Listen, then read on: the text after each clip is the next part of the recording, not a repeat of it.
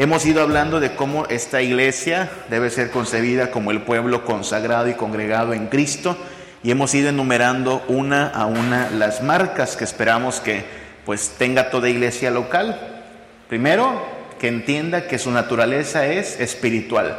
Las iglesias no se fabrican, las iglesias se congregan cuando el Espíritu Santo opera un cambio en nuestros corazones, ¿no? Y también la segunda marca, apego a las escrituras. Somos el pueblo del pacto y somos el pueblo del libro de Dios. Obviamente cuando queremos vivir no de acuerdo a la cultura, sino de acuerdo a la palabra de Dios, pues vamos a experimentar hostilidad cultural, que esa sería una tercera marca. No conformarnos a las costumbres de los pueblos que nos rodean, de la cultura que nos rodea, sino a la cultura de sobriedad, justicia y eh, devoción a Cristo, ¿ok? Vivir sobria, justa y piadosamente, según la palabra. Y eso nos lleva a que nuestra vida es de continua celebración, esa es la cuarta marca, celebración del pacto.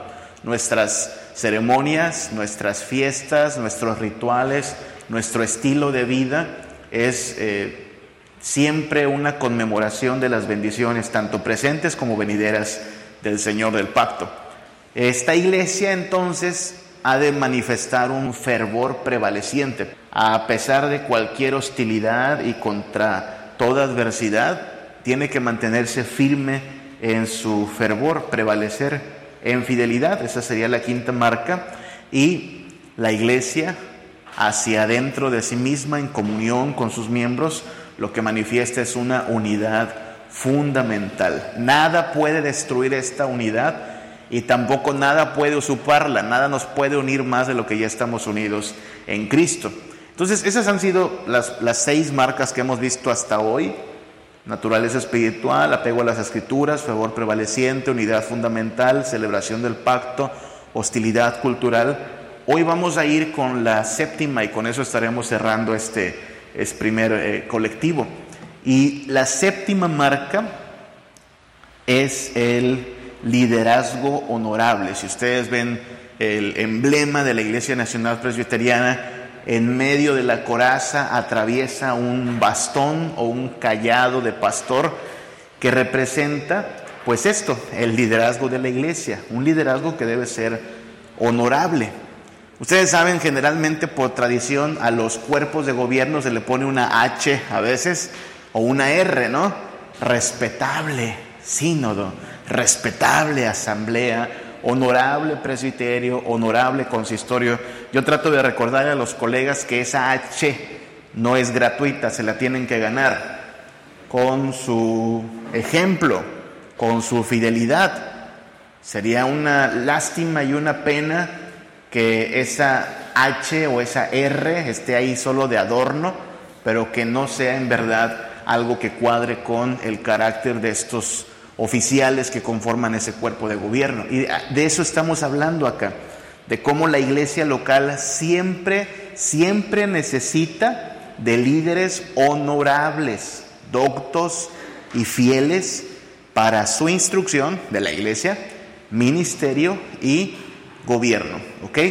Dice la, la constitución de nuestra iglesia en la explicación de este símbolo que el callado del pastor simboliza tanto la guía como la obra eficaz del buen pastor, pastor con P mayúscula, que sabemos que se refiere a Jesucristo, así como la vocación de los que son llamados a dirigir al rebaño de Dios.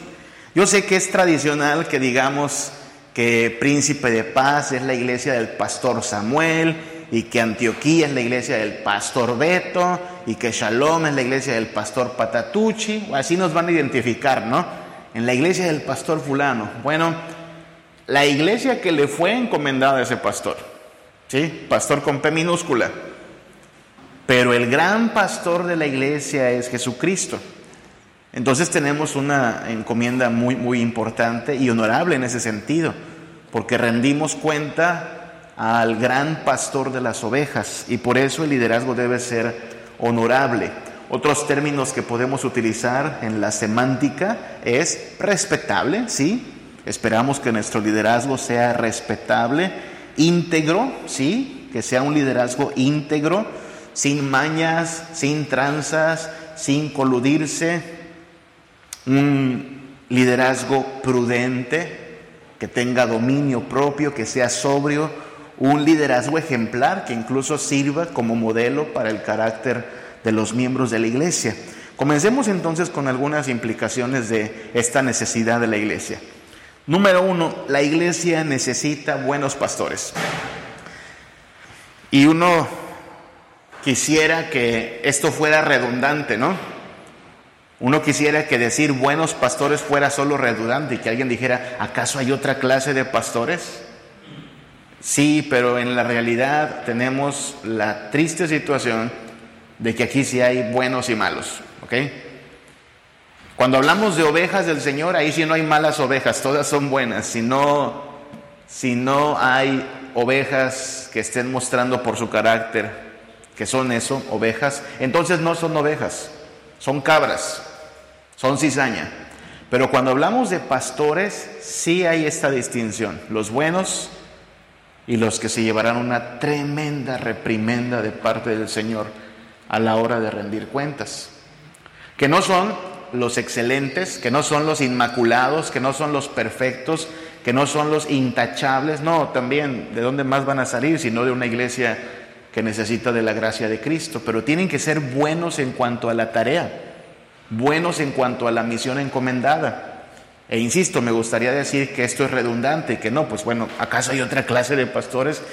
Pero la Biblia sí nos habla y llama a los líderes de la iglesia a estarse analizando continuamente, a tener cuidado de sí mismos y de la doctrina, a no hacer acepción de personas, a ejercer la autoridad no con señorío, sino con cuidado pastoral. Entonces eso nos advierte que podría haber algunos que son solo asalariados, pero no pastores de verdad, ¿no?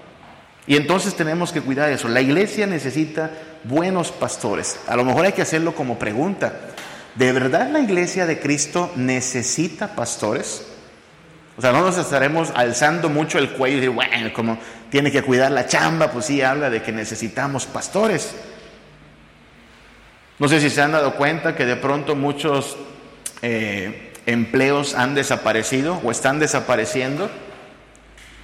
Me doy cuenta que incluso el empleo de cajero está desapareciendo. ¿Ya vieron eso?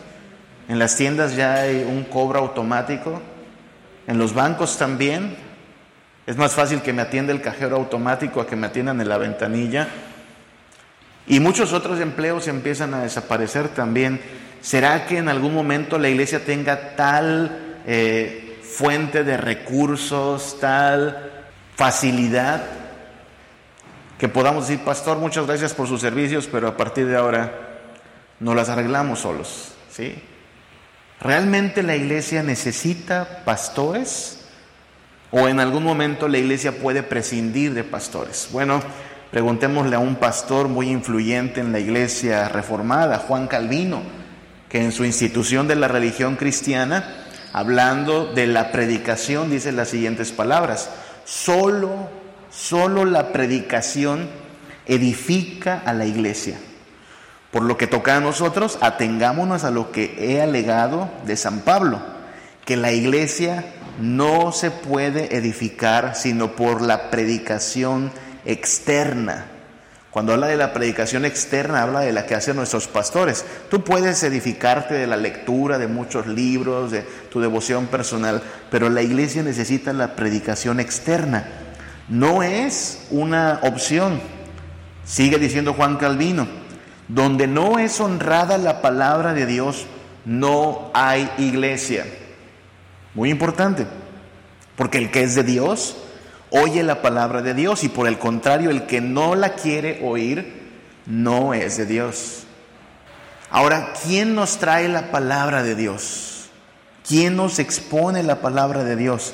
Juan Calvino dice, del mismo modo que Dios no envió ángeles al pueblo antiguo, sino que les suscitó doctores que hiciesen de verdad entre ellos el oficio de ángeles, así también ahora Él nos quiere enseñar por medio de otros hombres. Fíjate qué interesante, porque Juan Calvino dice, pudo haber enviado ángeles, si lo que quería Dios era simplemente comunicar su palabra, podía enviar ángeles.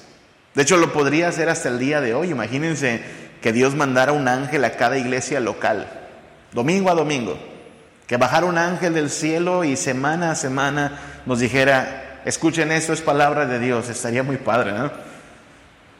Pero Juan Calvino dice, pero no quiso hacerlo así. No quiso sino levantar hombres que hagan la función de ángeles, entiéndase, mensajeros. Y entonces concluye Juan Calvino en estos términos, ministerios necesarios en todo tiempo en la iglesia, claro, antes de que sean renovadas todas las cosas, ministerios necesarios en todo tiempo en la iglesia vienen a ser finalmente los pastores y doctores de los cuales la iglesia nunca puede prescindir. Así es que parece que sí, Dios, por algo, por algo a Dios le importa la calidad de sus ministros, porque estos son necesarios. De hecho, no son solo necesarios. Hoy, más adelante, hablaremos de cómo los buenos pastores son un regalo de Dios para nuestras iglesias. Sé que no siempre son valorados así nuestros pastores, pero en la palabra de Dios los buenos líderes son un regalo de Dios para su iglesia. Lo confirmaremos por la misma palabra en un momento, pero vamos a un pasaje que es Primera de Pedro, capítulo 5, versículos del 1 al 4. Primera de Pedro 5, del 1 al 4. Ruego a los ancianos que están entre vosotros, yo anciano también con ellos y testigo de los padecimientos de Cristo, que soy también participante de la gloria que será revelada. Apacentada la grey de Dios que está entre vosotros, cuidando de ella, no por fuerza, sino voluntariamente, no por ganancia deshonesta, sino con ánimo pronto, no como teniendo señorío sobre los que están a vuestro cuidado, sino siendo ejemplo de la grey. Y cuando aparezca el príncipe de los pastores, vosotros recibiréis la corona incorruptible de gloria. Igualmente, jóvenes, estad sujetos a los ancianos y todos sumisos unos a otros, revestidos de humildad, porque Dios resiste a los soberbios y da gracia a los humildes. Instrucciones del apóstol Pedro. El apóstol Pedro fue influyente en la iglesia, de hecho, aunque no lo consideramos de ninguna manera el primer papa, por supuesto, es un hecho que el apóstol Pedro fue el líder principal de la iglesia, al menos así lo vemos en Hechos, y después en Hechos vemos cómo se va moviendo la, cámara de Pedro a Pablo, ¿no? Esos dos grandes apóstoles fueron los más influyentes de aquella iglesia primitiva. Y aquí entonces Pedro dice, ruego a los ancianos que están entre vosotros, versículo 1, yo anciano con ellos, Sabemos que no se refiere a anciano de senectud, ¿verdad? Sino a esta forma de referirse a los líderes como ancianos, del griego presbíteros, que implica no solo su edad, generalmente sí eran avanzados de edad, pero no necesariamente, sino su grado de influencia en el gobierno, en el consejo, en la toma de decisiones.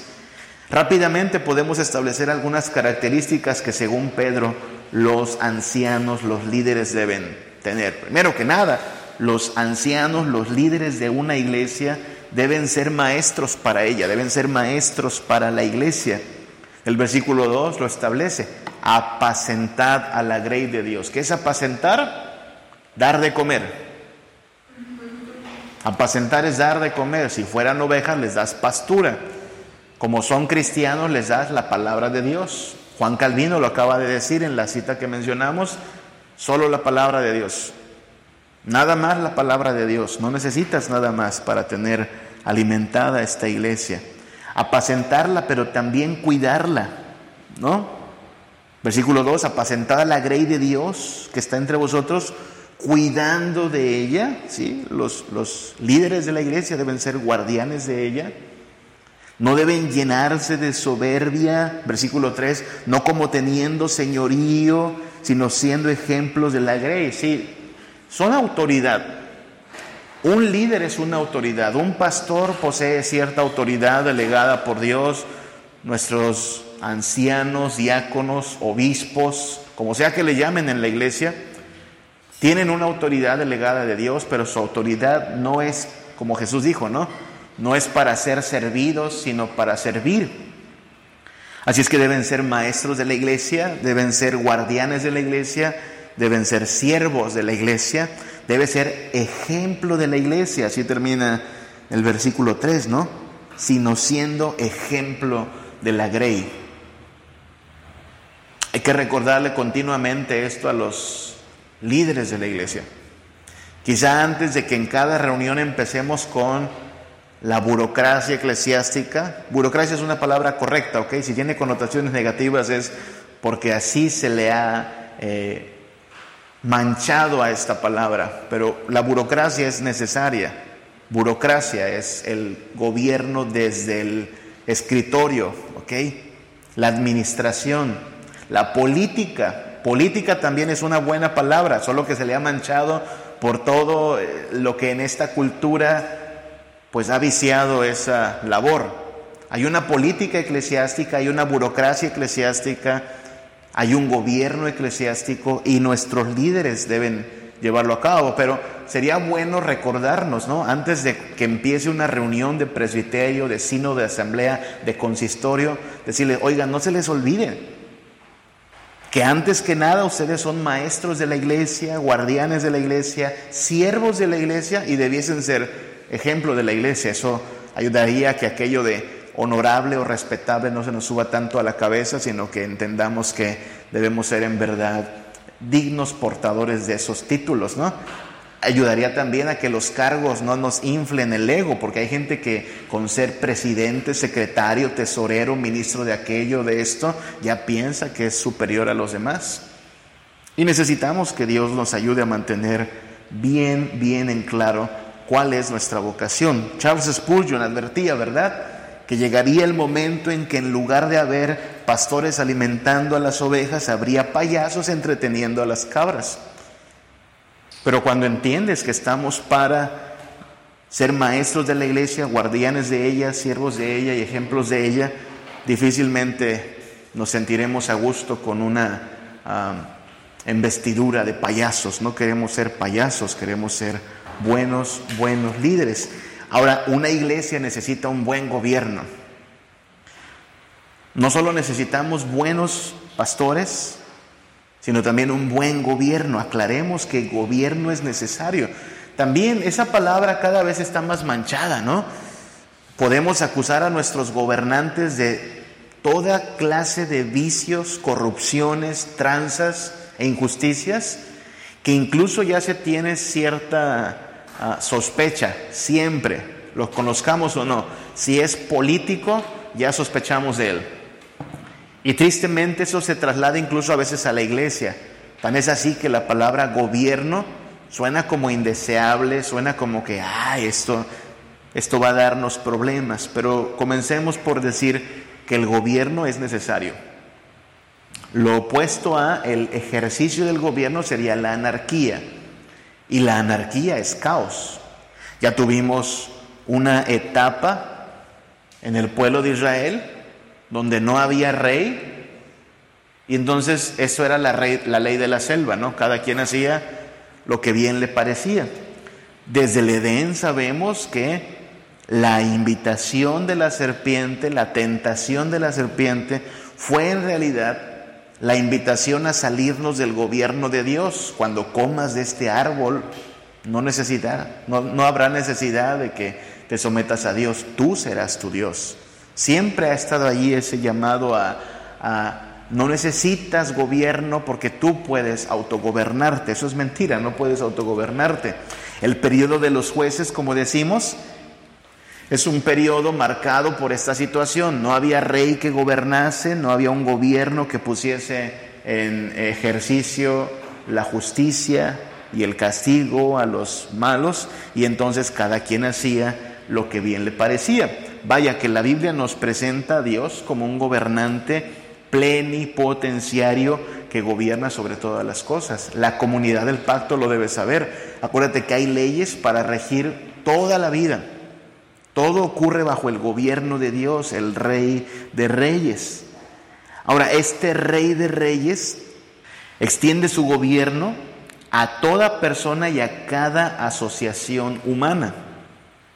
Todo en su reino se somete a Él, desde el corazón de cada uno de los miembros de la comunidad del pacto, hasta la familia, que es el entorno en el cual el pacto es enseñado y celebrado, el entorno privado, el entorno donde se repiten todos los días las leyes del Señor y luego la gran asamblea que es la iglesia y luego todas las esferas de la sociedad. Nota cómo desde lo más íntimo y privado que es el corazón humano hasta cualquier estructura social, todo se debe someter al gobierno de Dios. Hablando de Israel, por supuesto.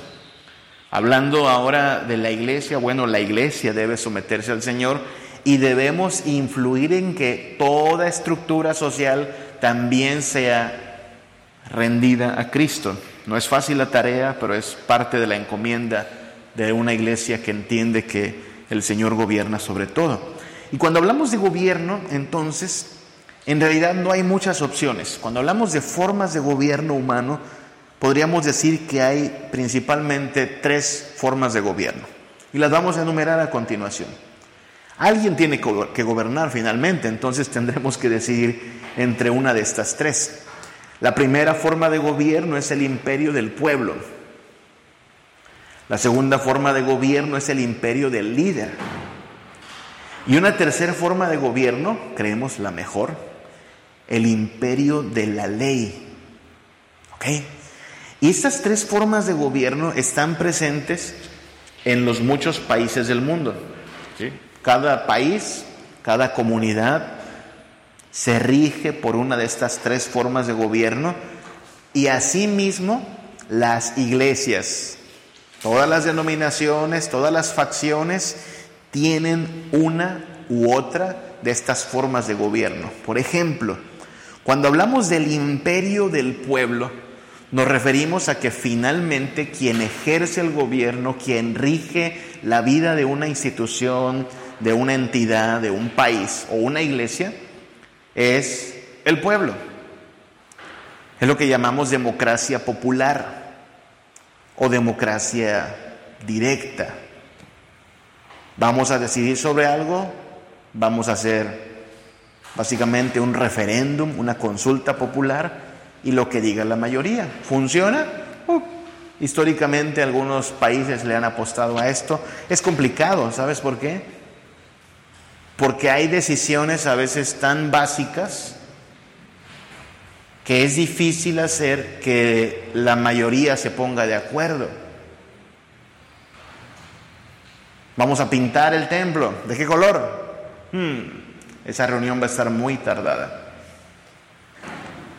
Porque un grupo quiere blanco, otro grupo quiere verde, otro grupo quiere azul. Y a la hermana fulana que tiene mucha influencia le gusta el moradito o el lila. ¿Qué dirá la mayoría? ¿O qué si hay un asunto urgente, pero no podemos convocar a todos, nos esperamos hasta el domingo para tratar el asunto?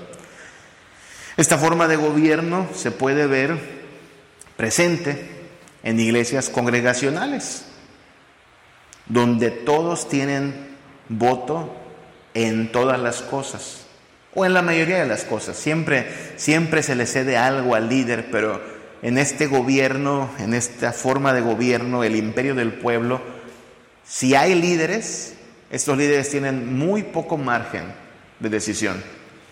El mayor margen de decisión lo tiene la mayoría. Por el otro lado tenemos el imperio del líder, también conocido como monarquía.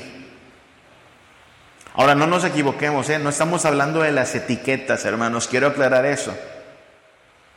Porque si te vas por las etiquetas te vas a confundir a veces. ¿Por qué razón? Solo mira el mundo en que vivimos. En el mundo en que vivimos hay todavía monarquías, pero estas monarquías ya se dieron bastante de su autoridad a un parlamento, de tal manera que ya la reina no es consultada, sino que el parlamento lo rige todo. son monarquías democráticas. Y tenemos por otro lado democracias de nombre, donde en realidad el líder se ha encumbrado y se mantiene gobernando como si fuera un rey. ¿Te suena Cuba? ¿Te suena Venezuela? En la etiqueta dicen República Democrática, pero hace mucho que no conocen lo que eso significa, ¿no? Porque el líder es el que gobierna. Entonces no nos vayamos por las etiquetas, ¿ok? Porque la etiqueta puede decir eh, lo, que, lo que quieras, pero cuando te ves en el ejercicio del gobierno te das cuenta cuál es verdaderamente el modelo. En el imperio del líder es el líder el que ejerce el mayor margen de decisión. Y a lo mejor también hay cierta medida de participación de los demás, pero o es minúscula o es una simulación. ¿Ok? En esta forma de gobierno la autoridad depende de un líder máximo que dispone, que controla las decisiones. ¿Dónde vemos esto presente? Bueno, en el catolicismo romano hay un jerarca principal que tiene la última palabra. Como digo, no en todo, siempre cede algo, pero hay una cabeza a la cual se someten todos. Y también en las iglesias independientes vemos esta misma forma de gobernar. El pastor como el líder máximo y los demás sometiéndose a él y dejándole que imponga su autoridad. No necesariamente son buenos o malos estos dos modelos. Si los que ejercen esa autoridad tuviesen un carácter perfecto, un carácter justo en todos los aspectos, podría funcionar, ¿sabes? Si las mayorías nunca se equivocaran, si las mayorías siempre tuvieran la razón, pues sigámonos así, por un gobierno popular. Y si el líder fuera justo, si el líder siempre fuera perspicaz para tomar la mejor decisión, por mí que se quede vitaliciamente. ¿Existe esa palabra? O de manera vitalicia, pues. Por mí que gobierne 20, 30, 40 años, ¿no? En ese sentido, un dictador, lo mismo, puede ser un buen dictador. No es lo mismo dictador que tirano, ¿ok? No son sinónimos. Un dictador es alguien que ejerce el gobierno por eso, por dictador. Dicta su voluntad y ésta se cumple. Por en medio de estas dos opciones tenemos el imperio de la ley. La idea del imperio de la ley es que se constituye un cuerpo de normas al cual nos tenemos que ceñir todos. ¿Sí? Y ese cuerpo de normas a veces se llama constitución. Y esa constitución plantea las normas para esta entidad, para este cuerpo, para esta organización. Y lo que hacen los líderes es observar que se cumplan estas normas. Y lo que hacen los miembros es pedir, esperar que los líderes cumplan con esta misión. Esta forma de gobierno es propia de la iglesia presbiteriana. La iglesia presbiteriana no pretende ser una democracia directa, no es el gobierno de la mayoría, tampoco pretende ser el gobierno de la monarquía, no creemos que el pastor tiene la última palabra, sino que pretende ser el ejercicio de la justicia, ejercicio. El pastor no define qué es justo o injusto, el pastor ejerce la justicia. Y no lo hace solo. Bueno, en un momento vamos a aclarar estas particularidades. En la iglesia presbiteriana, en una iglesia presbiteriana típica, los oficiales son electos por la membresía para ejercer el gobierno de manera representativa. Es muy importante. Es democracia, pero no es democracia directa, sino democracia representativa. Escogemos al representante y le confiamos las decisiones. No espero que ese representante me ande preguntando o ande haciendo consultas. Para eso votamos por él, para que ejerza ese, esa autoridad. Ahora, esa autoridad no es ejercida para complacer a la membresía. No es que votaron por mí y entonces yo estoy en deuda con los que votaron por mí. No, no, no. No es esa clase de política.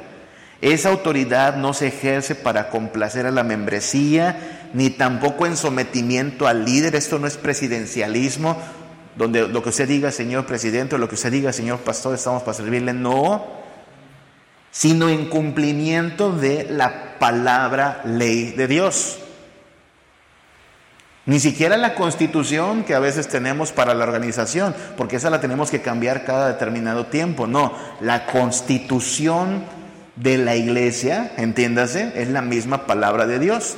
Si tú lees la constitución de la Iglesia Nacional Presbiteriana, hay apartados que dicen que incluso antes de someternos a esa fórmula de gobierno, la palabra de Dios impera sobre ella. Eso es muy importante, porque entonces la palabra debe estar por encima de cualquier norma que nosotros dispongamos. Ahora, a lo mejor la palabra presbiterianismo, presbiteriano suena un poco rara. Si tú dices todavía hoy a tus vecinos, soy presbiteriano, suena raro porque somos todavía una minoría, ¿no? En este país. En otros países no, en otros países se entiende. Pero a fin de no dar por sentado lo que a lo mejor ustedes saben porque son muy doctos, pero cualquiera que escuche esto tendrá que saberlo. La palabra presbítero es de origen griego, ¿verdad? Y significa anciano.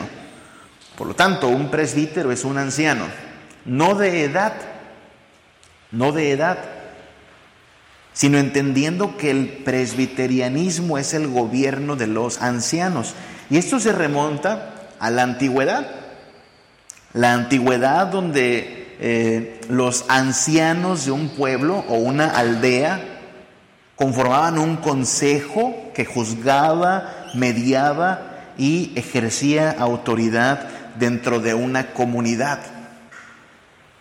No era quizá tan burocrático, no era quizá tan eh, protocolario, pero una aldea se regía por ancianos, una típica aldea del Medio Oriente, gente con cierta autoridad moral, cierta influencia en su aldea, se sentaba con los ancianos y atendían los casos. ¿Te suena el libro de Ruth?